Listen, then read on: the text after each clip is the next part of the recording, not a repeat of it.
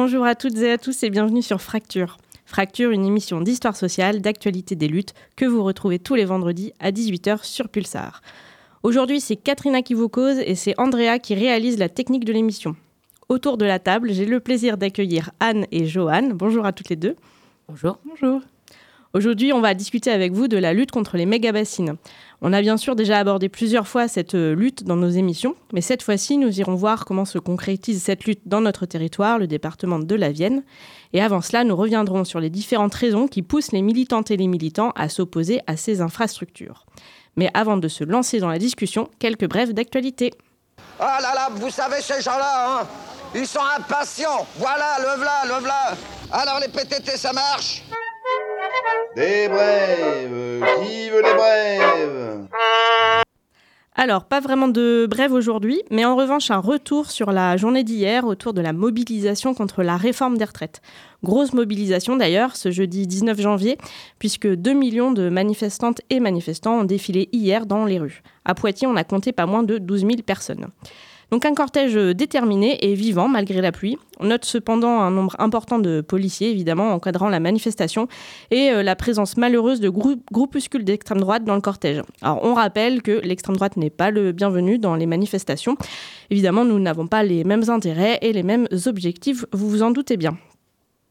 La manifestation a été suivie par euh, une assemblée générale des grévistes afin de construire euh, la mobilisation, c'est-à-dire euh, dans l'idée de ne pas attendre que les décisions viennent de l'intersyndicale, mais s'organiser dès à présent à la base et toutes et tous ensemble.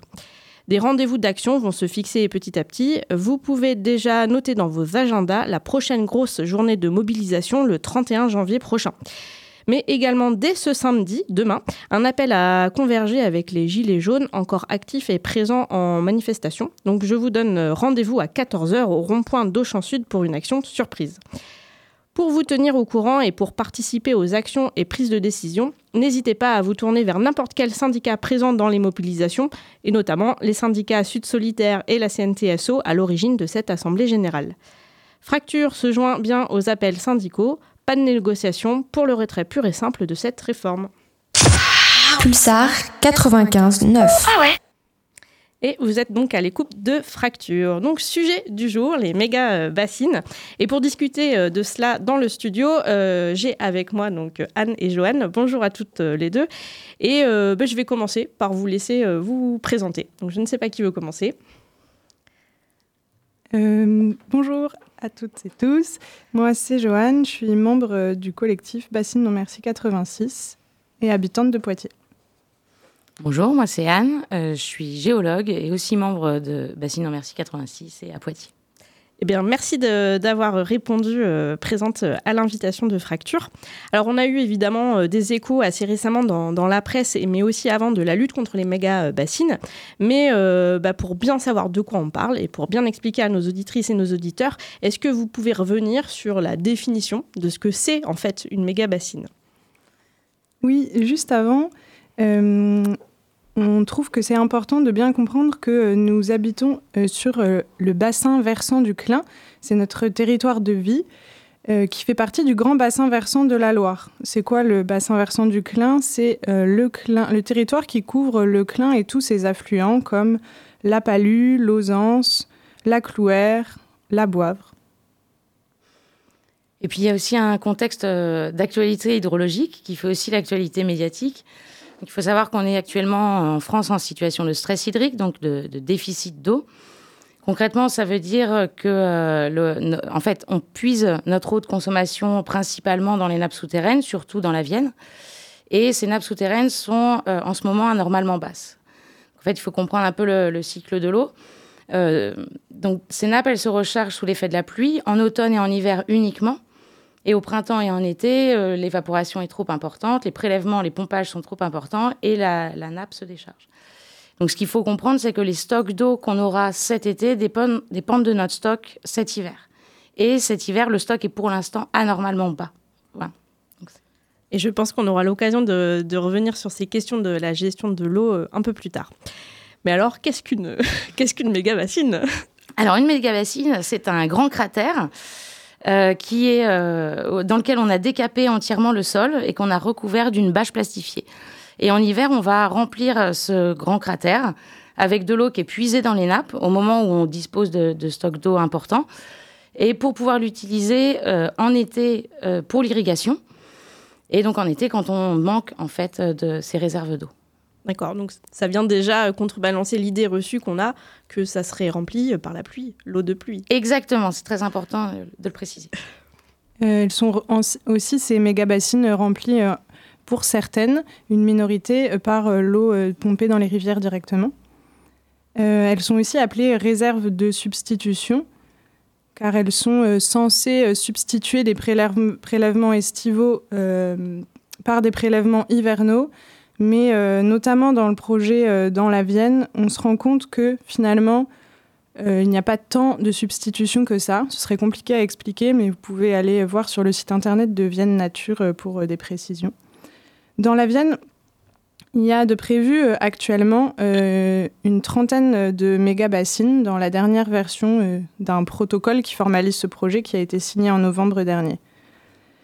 Ce projet est porté par cinq sociétés privées euh, qui se répartissent suivant euh, des sous-territoires comme la Palue, Lausance, la Clouère ou euh, autour de, Poitiers et de la communauté de communes des vallées du Clin. Ces projets concernent 5% environ des exploitants exploitantes du bassin du Clin. c'est ce qui est finalement très peu.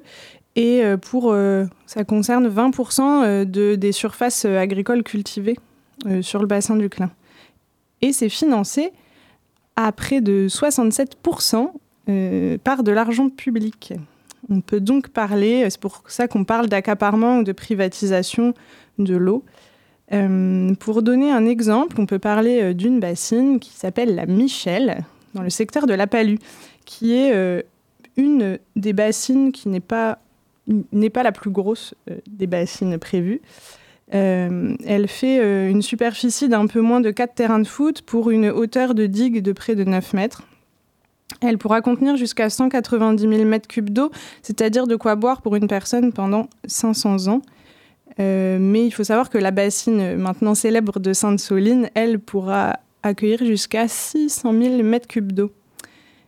Et là, Michel profitera à deux exploitations, mais dont toutes les deux ont le même gérant. D'accord. Bon, c'est un peu des chiffres euh, qui font peur et qui nous dépassent un peu. Euh, alors justement, pour revenir sur cette question de la gestion de l'eau, Évidemment, euh, ça fait forcément écho aux problèmes climatiques, tu en as parlé. du coup, un des arguments qu'on peut entendre, c'est que ces bassines seraient justement une réponse à ce problème de, du manque d'eau. Alors, tu as déjà donné des éléments de réponse, mais est-ce que tu peux un petit peu approfondir? Euh, oui, les, les méga-bassines, en fait, c'est l'exemple typique de maladaptation face au réchauffement climatique, enfin, face à, j'ai envie de dire même face à la crise environnementale qui a commencé, parce qu'il ne s'agit pas que, de, que du réchauffement climatique, il s'agit de l'épuisement des ressources, de l'effondrement de la biodiversité, de l'érosion des sols, etc. Euh, et donc, elles sont assez révélatrices ouais, d'un système en, fin de course, et elles sont en fait la, suite logique d'une longue politique où on a exploité euh, les les paysages et les ressources euh, sans vergogne.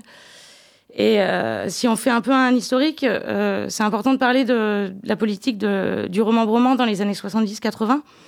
Pendant donc, deux, deux, au moins décennies, on a regroupé les parcelles, on a essayé de faire des grands champs pour pouvoir mieux les exploiter, on a drainé des, des parcelles, on a parfois comblé des cours d'eau entiers dans le bassin de la Palue, on a comblé complètement des cours d'eau. Et donc, on a, euh, certes, on, a développé donc cette agriculture euh, intensive, mais on a du coup détruit la capacité des sols à retenir l'eau. Euh, on a détruit des zones humides qui sont des réservoirs qui agissent donc comme des éponges, ils se remplissent aussi en hiver et puis ils vont alimenter les cours d'eau en, été. et on a en fait décapé entièrement la surface. donc maintenant, en fait, on a un peu deux choix. Soit on continue cette fuite en avant. Et puis, bah, du coup, on crée des stocks bon, qui, vont, qui posent d'autres problèmes. Je pense qu'on va en reparler après. Euh, soit on change complètement de stratégie. On revient sur un aménagement du territoire qui est beaucoup plus, euh, beaucoup plus en accord avec l'environnement, qui refavorise l'infiltration, euh, qui, voilà, qui, qui, favorise aussi donc, la, rétention des sols. Donc en fait, ce que j'entends, c'est que euh, voilà, c'est tout à fait lié en fait à un mode de production euh, alimentaire. Euh, Joanne, tu évoquais que en fait il y avait assez peu de gens qui allaient en profiter. Est-ce que vous pouvez revenir un petit peu là-dessus? Enfin voilà, tout le monde ne va pas profiter de ces installations qui sont financées par, en grande partie par le public.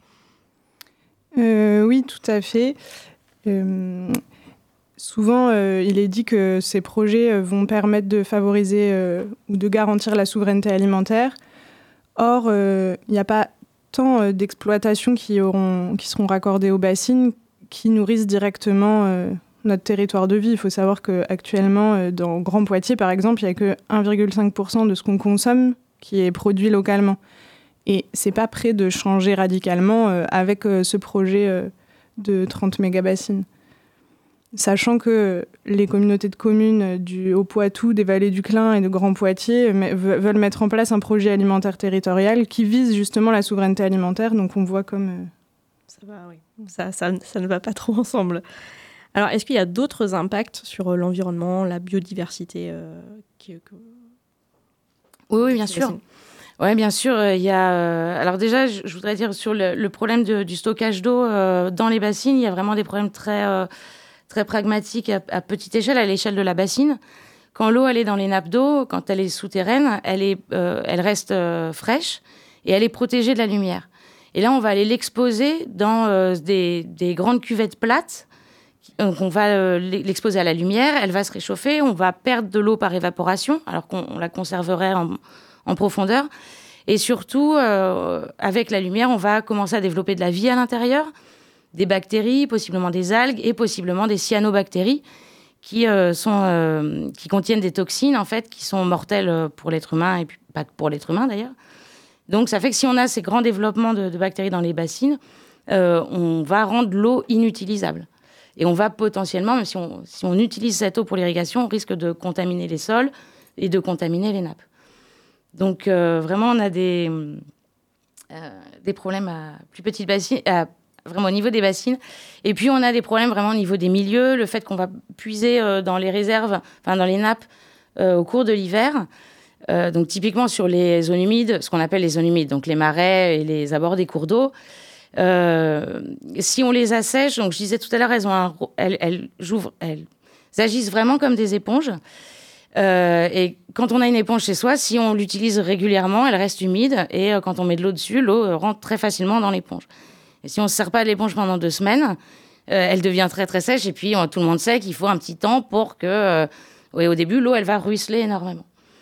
Donc si on assèche les zones humides et les sols encore plus au, moment euh, de l'hiver, on va continuer la, la perte de capacité de rétention des sols. On va aggraver encore plus la situation.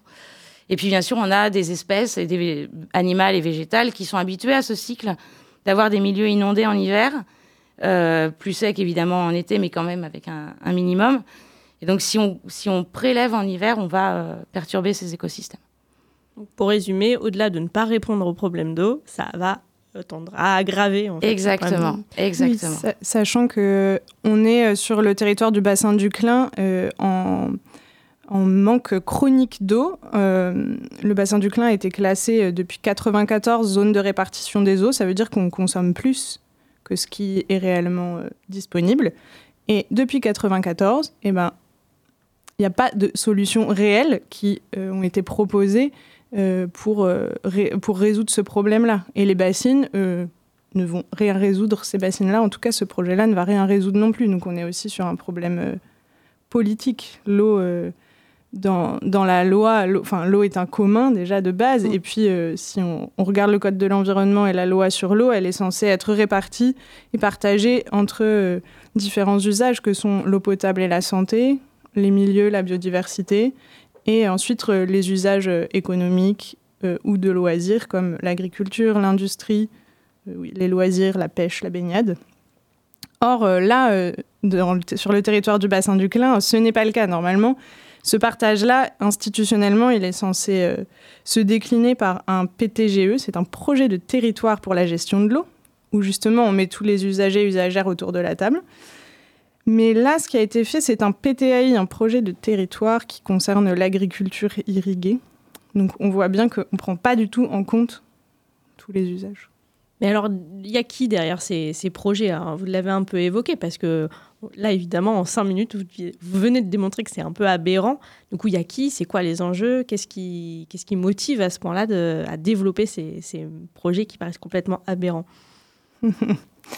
Euh, derrière ces projets, on a donc, comme je le disais, cinq, euh, cinq sociétés privées. Euh, et, mais ces projets sont aussi soutenus là par la préfecture et par l'État, qui les défendent énormément et qui poussent énormément, même si, euh, là par exemple, lorsque le protocole qui formalise ce projet a euh, commencé euh, à être élaboré, il y avait autour de la table plein d'associations comme la Fédération de pêche, Vienne Nature Environnement, la Ligue de protection des oiseaux, plein de plusieurs syndicats agricoles, les, les producteurs d'eau potable que sont Haute-Vienne, les distributeurs d'eau potable que sont Haute-Vienne et Grand Poitiers, des élus. Et là, euh, euh, il y a pl- plusieurs euh, organisations qui sont retirées de ces négociations-là justement parce qu'elles ne convenaient pas. Donc finalement, la Confédération paysanne, la coordination rurale, que sont deux syndicats agricoles, se sont retirés. Toutes les associations de protection de l'environnement, l'UFC Que Choisir qui représente les consommateurs s'est retiré aussi. Qui d'autre s'est retiré? Grand Poitiers s'est retiré. Beaucoup, beaucoup d'acteurs euh, ne sont pas favorables à ce projet, euh, mais euh, l'État, ou en tout cas la préfecture, semble vouloir continuer de passer un peu en force, quoi. Passage en force par une minorité, quoi. Parce que pareil, sur les agriculteurs, ce que vous disiez, ça, ça représente très peu de personnes concernées. Ou des gros exploitants, je sais pas, enfin, peut-être qu'on plus de... je vais pas orienter la question. C'est plus... Alors, en, fait, c'est pas si simple de Ah. répondre à la question non plus parce que euh, on a une certaine opacité dans ce, dans tout le processus. Euh, on a une, voilà, c'est pas toujours facile d'obtenir. Et puis on a, comme, comme tout à l'heure, euh, euh, Joanne le précisait, euh, des fois on a deux noms de sociétés différents alors qu'on a le même exploitant derrière. Voilà. Donc on, peut-être on reviendra euh, une autre émission pour, euh, pour parler de ce, ce point-là. euh. Sur toutes les magouilles qu'il y a derrière, tout ça. Sachant que ouais, l'irrigation, euh, du coup, euh, l'accès à l'irrigation pour les agriculteurs et les agricultrices n'est pas du tout euh, égal. C'est c'est difficile quand, pour les nouveaux installés ou nouvelles installées d'avoir accès à l'irrigation. C'est vraiment, oui, pas quelque chose qui est réparti équitablement. Et on va, re- va revenir là-dessus euh, juste après une petite pause musicale. Donc, euh, à votre euh, suggestion, on va écouter Scalpel, qu'on a déjà entendu plusieurs fois dans cette émission. Et on va écouter le titre No Bassaran.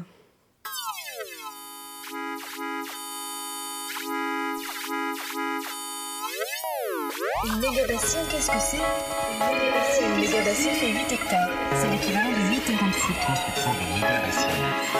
L'agriculture compte trop aujourd'hui sur cette réserve, sur la privatisation de l'eau. Mes parents pompage dans le NAP et l'écolo. À l'eau financée par de l'argent privé. Pour des cultures d'exportation. Exportation.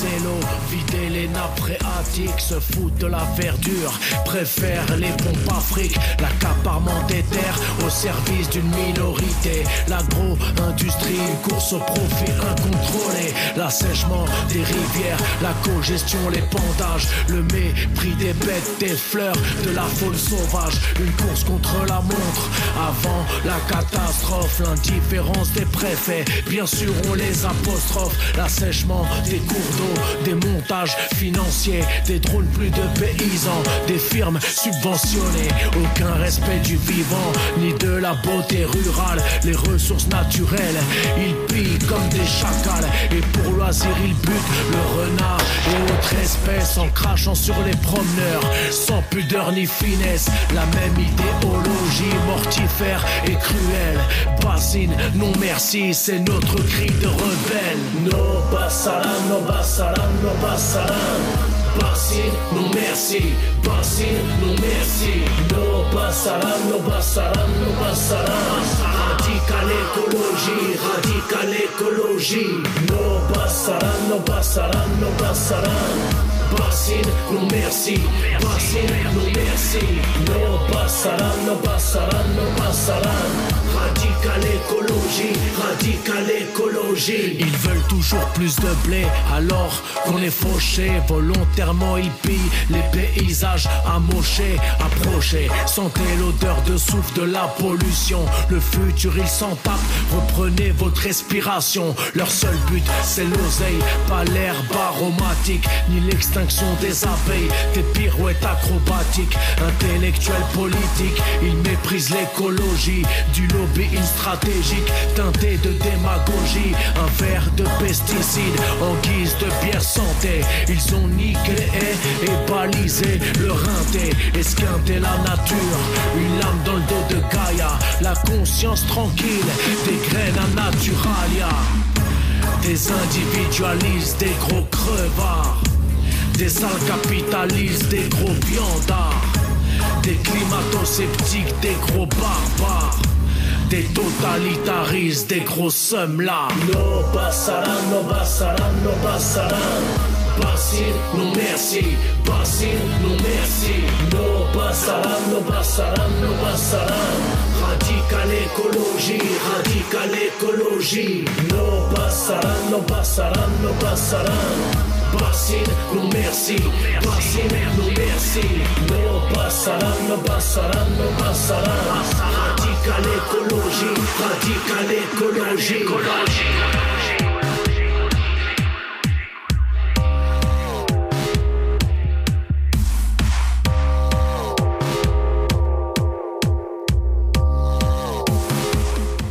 Et vous êtes bien à l'écoute de Fracture sur Pulsar 95.9. Donc avec nos invités euh, Anne et Joanne, nous avons compris euh, bah, ce qu'étaient à peu près les projets de Mégabassine et les différents impacts que euh, ça pouvait avoir, que pouvaient avoir de telles installations et en quoi surtout ce n'était pas une solution à la problématique de, de l'eau et du manque d'eau. Alors, avant de discuter mobilisation et date à venir, je bah, voudrais revenir sur un élément essentiel lié à l'agriculture, donc la, question de l'irrigation. Si vous êtes opposé à ces méga-bassines, quelle, l'irrigation restant essentielle, quelle est la proposition que font les différents collectifs Quelles sont les autres solutions qui existent? C'est pas l'irrigation qui est problématique en soi, c'est quelle, irrigation pour quel type de culture? C'est sûr que si c'est de l'irrigation pour nourrir euh, des animaux, euh, des élevages industriels qui partiront ensuite à l'exportation ou pour euh, faire des grandes cultures qui partiront directement à l'exportation ensuite, bah, peut-être qu'on peut, oui, considérer ça comme un problème, alors que l'irrigation pour la souveraineté alimentaire, oui. Euh, après, on, est sur des volumes hyper différents entre euh, quelqu'un euh, qui, fait des grandes cultures et qui a besoin peut-être de, je sais pas, 200 000 mètres cubes d'eau dans l'année et une personne qui fait du maraîchage et qui en a besoin de 2000, vous voyez, même si.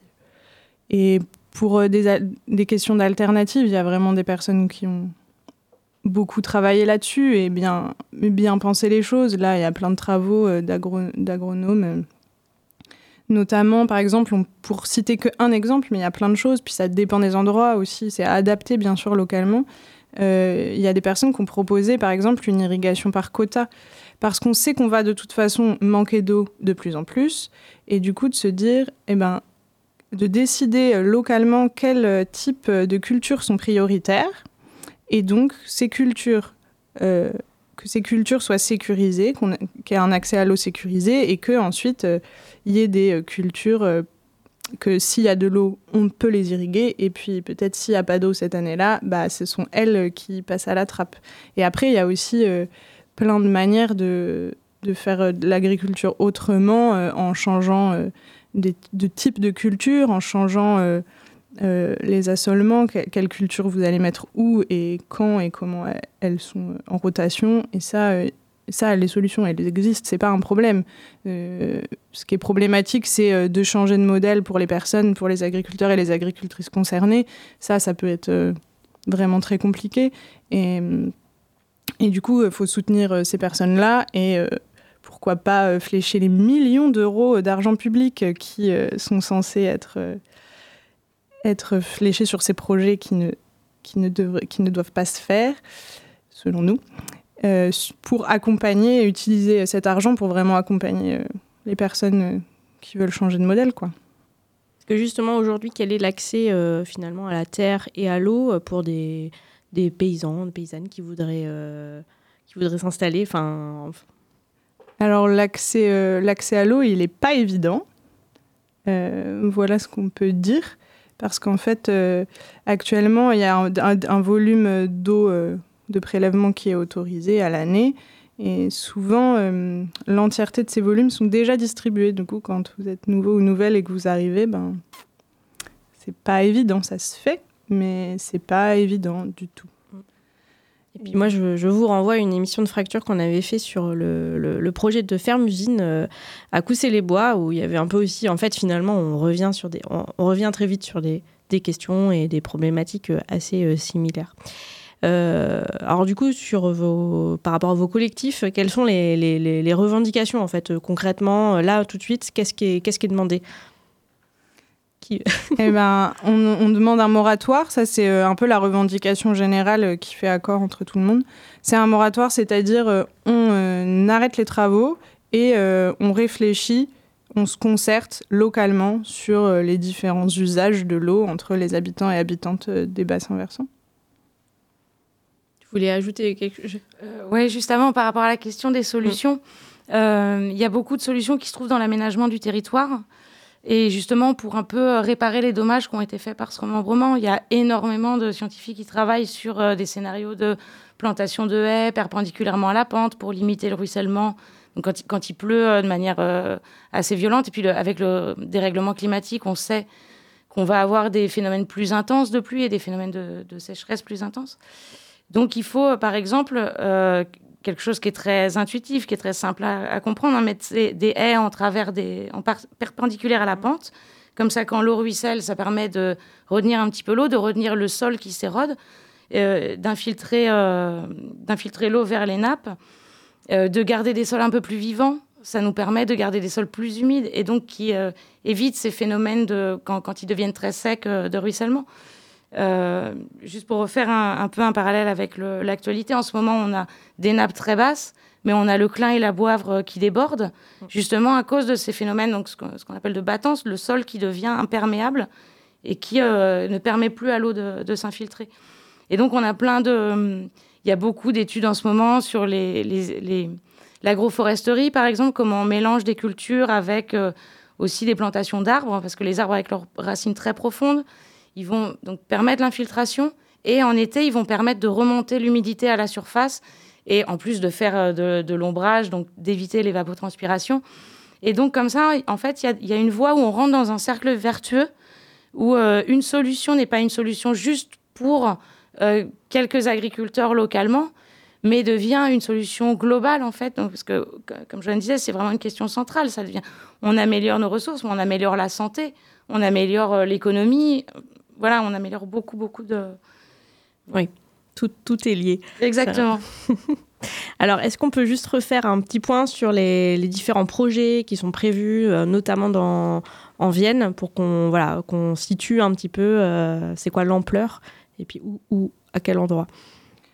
Euh, dans la Vienne, ça se concentre principalement autour donc, du bassin versant du Clin, qui représente donc le territoire du Clin et de ses affluents.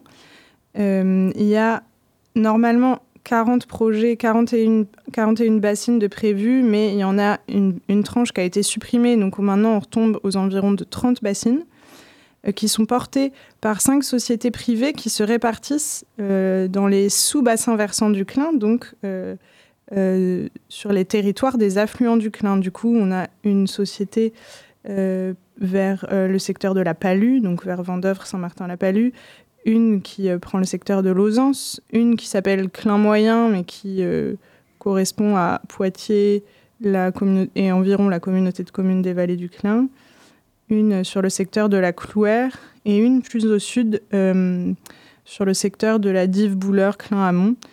Donc voilà, on a ces 30 bassines prévues en, en trois tranches de travaux portées par cinq sociétés privées pour seulement 5% environ des agriculteurs et des agricultrices du bassin, financés à 70% par de l'argent public, normalement. C'est assez effarant. Alors justement, face à ça, donc il y a un mouvement de, de contestation, d'opposition qui s'est qui s'est construit. Alors on va pas refaire tout tout tout l'historique, mais brièvement, est-ce qu'on peut expliquer un peu d'où comment se, se, se, construit cette mobilisation et depuis quand? Ben, En gros, on commence à avoir des problématiques euh, d'eau dans les années 90. Parce que dès les années 90, parce qu'en fait, il y a eu un moment, un encouragement par la politique agricole commune euh, euh donc par la politique européenne agricole, euh, de l'irrigation, à savoir les, agriculteurs et agricultrices recevaient de l'argent par hectare irrigué. Donc on a une explosion de l'irrigation, ce qui fait que à un moment il y a énormément d'eau qui est consommée, ce qui fait que voilà par exemple le bassin du Clin est classé en, zone où il y a une insuffisance chronique d'eau. Euh, et à partir de là, notamment, et ça, et suite au remembrement dont tu parlais tout à l'heure, à l'industrialisation de l'agriculture, et ben, on se retrouve à se dire il y a de moins en moins d'eau, comment on fait? Il faut stocker l'eau l'hiver, donc il y a diverses solutions de, stockage qui se mettent en place. Donc ça commence un peu à ce moment-là. Et puis, euh, plus récemment, euh, ça a pris de l'ampleur plus récemment.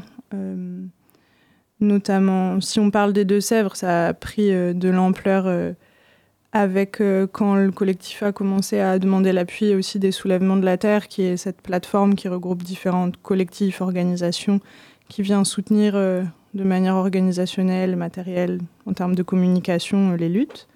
Et puis au niveau de la Vienne, ça a aussi repris de l'ampleur avec le départ de ces nouveaux, voilà, projets de 30 bassines. Il en existe déjà hein, sur le territoire, mais ce nouveau gros projet. Euh, et notamment, ça, ça s'est relancé un peu avec une manifestation euh, qui reste un peu dans les mémoires euh, des, militants et militantes de l'époque en 2018 à Migné-aux-Anses. Alors on va. Oui, vas-y. Ouais, juste euh, pour euh, compléter un petit peu, euh, je trouve ça très important de dire que euh, le, le, collectif Bassine Non Merci, il regroupe énormément d'organisations différentes. Ah, d'accord. Et bah, on en reparlera après.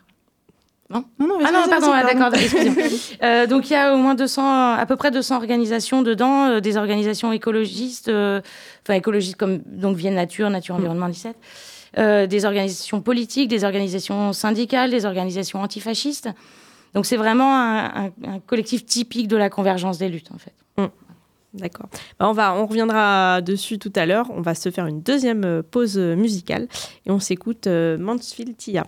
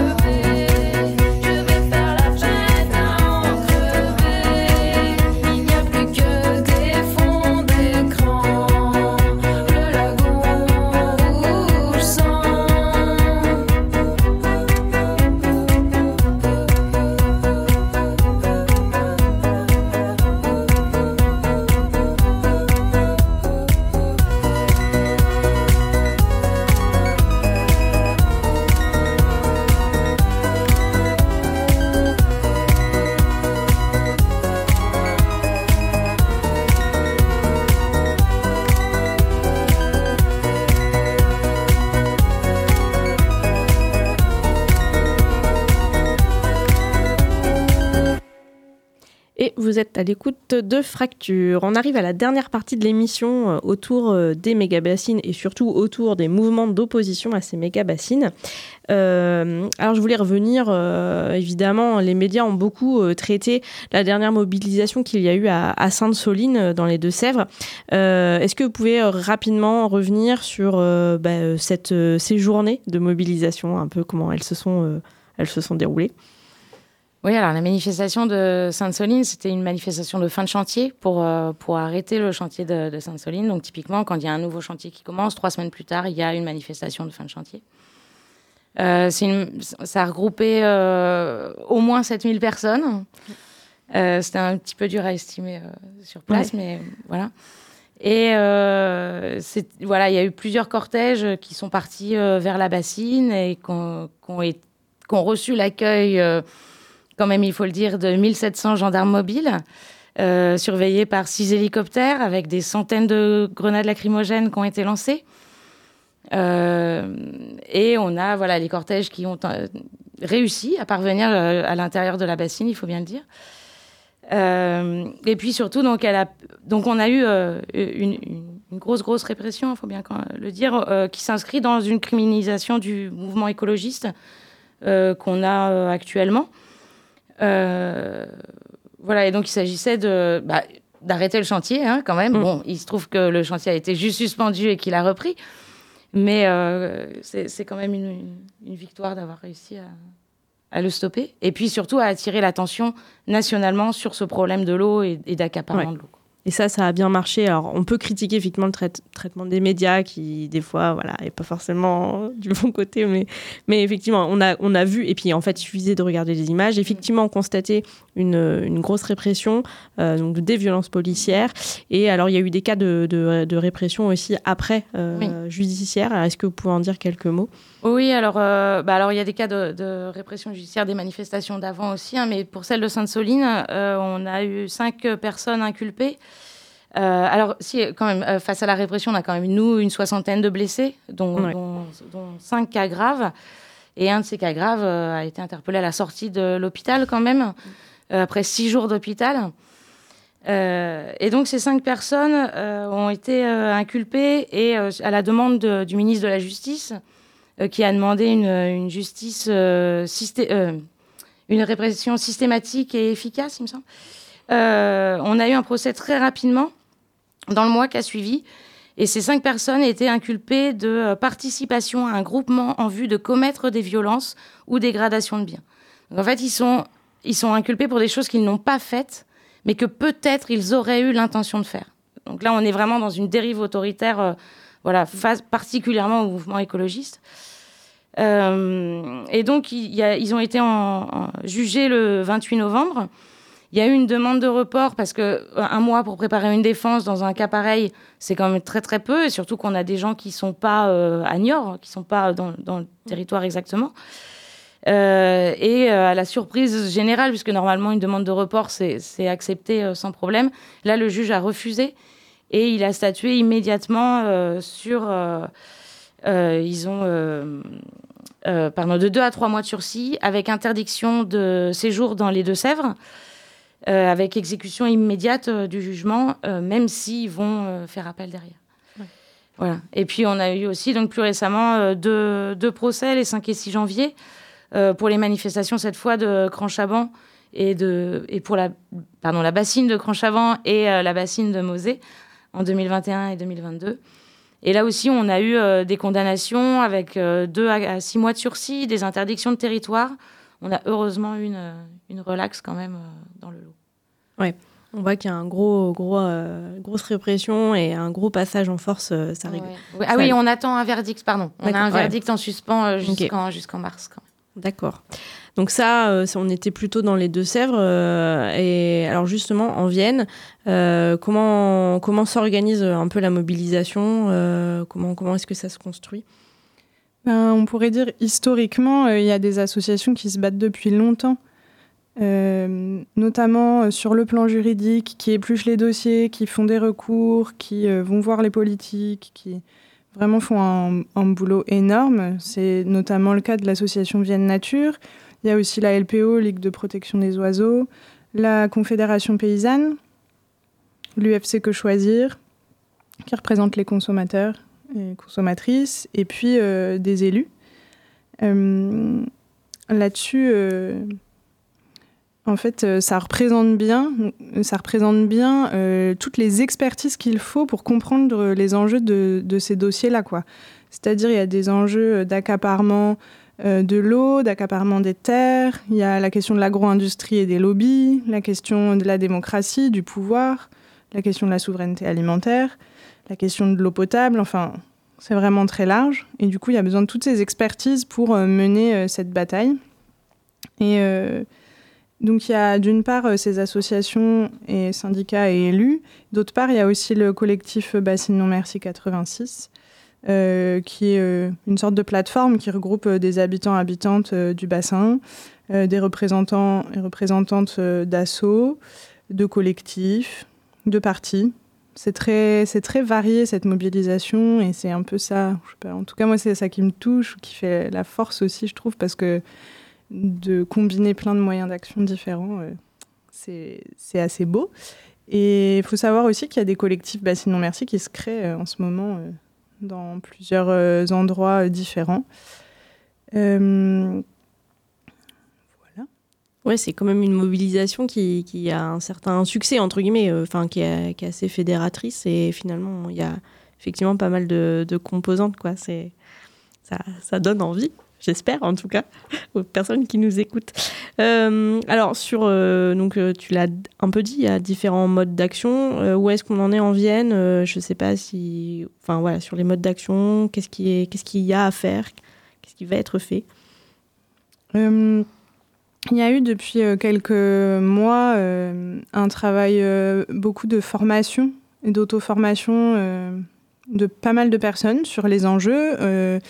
Euh, et puis euh, d'information du grand public et des élus. On se rend compte que vraiment euh, il y a une mésinformation assez importante. Il y a toujours ces associations qui mènent des recours juridiques et qui vont rencontrer les pouvoirs publics.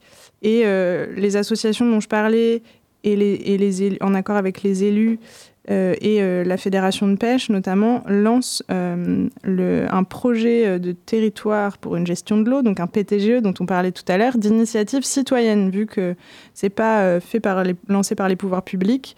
Ces personnes ont souhaité lancer, en lancer une démarche de ce type qui s'ouvre dimanche, donc le 22 janvier, à la ville-dieu du Clin. C'est à 14h, c'est sur inscription.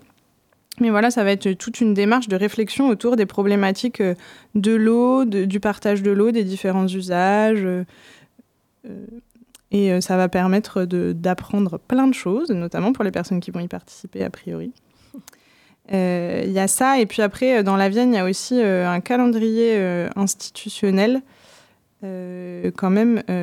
C'est-à-dire que là, on attend une étude scientifique qui est censée peut-être nous dire des choses sur euh, l'état de la ressource en eau et qui pourrait influer sur euh, les projets des méga-bassines. Et puis, on il y aura aussi des décisions de financement euh, public ou pas qui vont venir dans les mois prochains. Donc voilà, on a un calendrier institutionnel important dans les mois prochains. on a aussi... On, a, on va sortir une... en fait, L'un des rares arguments scientifiques euh, des pro-bassines, c'est euh, le dernier rapport du BRGM. Donc le BRGM, c'est le Bureau des ressources géologiques et minières. Euh, c'est une, une, agence publique, mais qui, fait, qui est chargée de la, surveillance des nappes d'eau souterraines et qui fait, et pas que, hein, des, des, mines aussi, voilà, d'autres types de ressources. et qui a aussi un rôle de bureau d'études, donc qui a été commandité par la coopérative de l'eau, donc 79, euh, pour évaluer euh, l'incidence des bassines sur les cours d'eau l'été. Et euh, nous allons bientôt présenter comment dire, une contre-analyse de ce rapport. Donc ça devrait être le 30 janvier que ce, rapport sera communiqué publiquement. D'accord. Là, c'est au niveau national que que cette contre-étude va, va avoir une portée euh, au niveau national. Euh, et voilà, en fait, on pense euh, la mobilisation en termes de rapport de force. Donc, on a parlé du rapport de force institutionnel, là aussi du rapport de force finalement scientifique. Mm. Et puis, il y a aussi le rapport de force de la manifestation, notamment. Et donc, c'est l'occasion de parler du 25 mars, la prochaine mobilisation nationale. Euh, qui International. internationale, c'est vrai cette fois-ci. Euh, donc ça nous réserve plein de, plein de surprises sur ce plan-là. Qui, manifestation internationale qui se déroulera dans le Poitou. D'accord. Est-ce qu'on a une idée du lieu plus précis euh, Pas Pas pour l'instant. Il faut rester attentif. Mais en tout cas, on peut retenir euh, la date du, du 25 mars. Alors, bien, du bien noté. 25-26 même, Ouais, parce euh, aura le 26, euh, entre autres, des, des discussions avec euh, des, Ok. Des collectifs euh, internationaux, justement, sur les, luttes euh. Eh bien, merci. On a balayé euh, pas mal euh, de choses. Euh, alors, peut-être juste pour les personnes qui nous écouteraient, est-ce que vous auriez peut-être des, des références de, d'ouvrages ou de, sites à nous communiquer, à la fois pour effectivement s'informer, parce qu'il y a un enjeu de, effectivement, d'information et de comprendre ce que c'est et tous les enjeux qui sont liés à, ces projets, et puis aussi bah, si on a envie de vous rejoindre ou en tout cas de rejoindre la lutte ou de se renseigner. voilà. Eh ben, il y a les sites internet, le site internet de Vienne Nature, vous trouverez plein d'informations. Euh, la, Confédération paysanne avait aussi sur le plan euh, agricole euh, sorti un document qui est très intéressant et bien fait sur les projets de bassines dans la Vienne, sur des alternatives. La Fédération de pêche de la Vienne a fait un, un contre-argumentaire récemment qui me semble est sur leur site.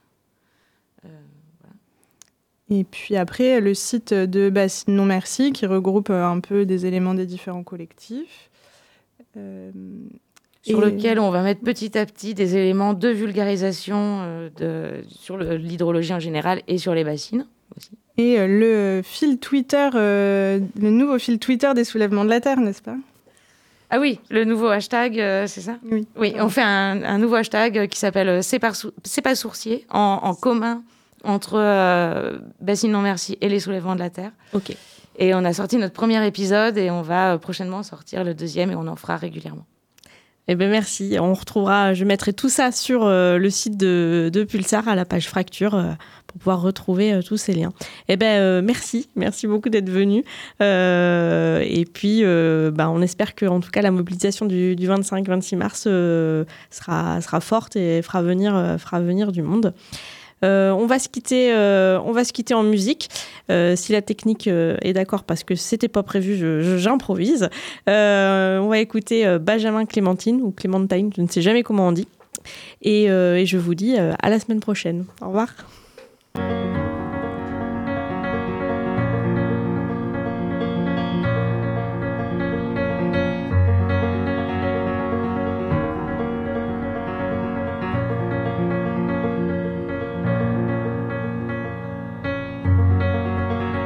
I'm alone in a box of stone.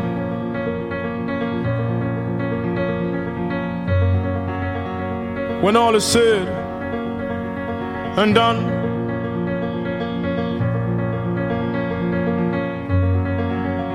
as the wind blows to the east from the west. Onto this bed, my tears have their solemn rest. I'm lonely, alone in a box of stone. They claim to love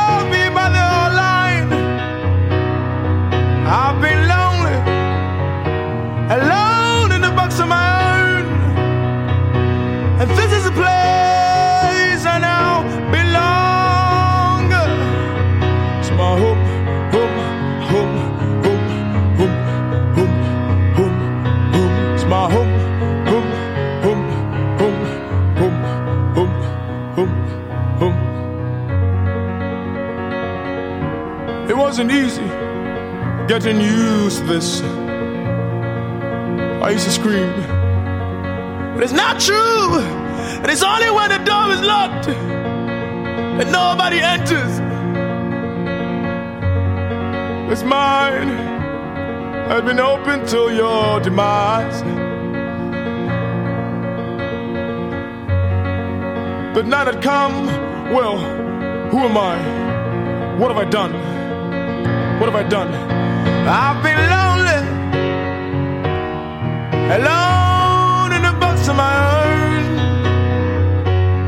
They claim to be near me, but they are lying. It's not true. I've been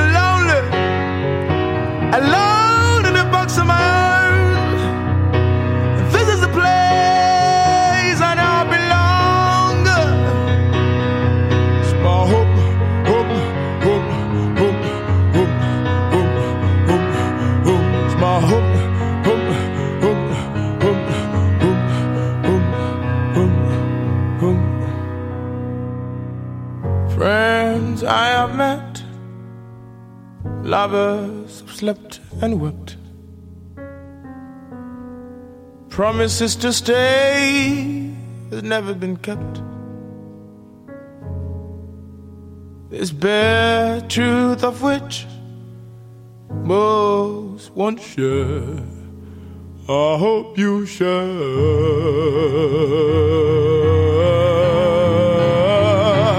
Cause I'll be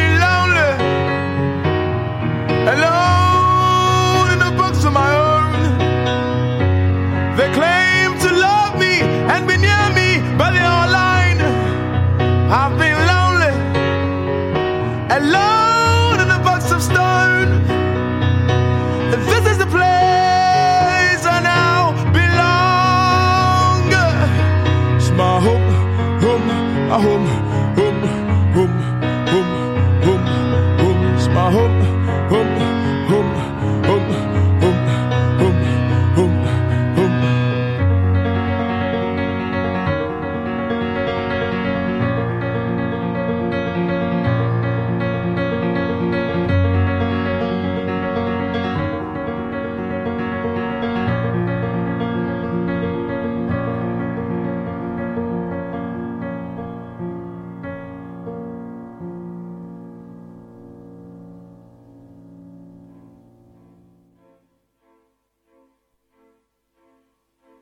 C'est fini pour aujourd'hui.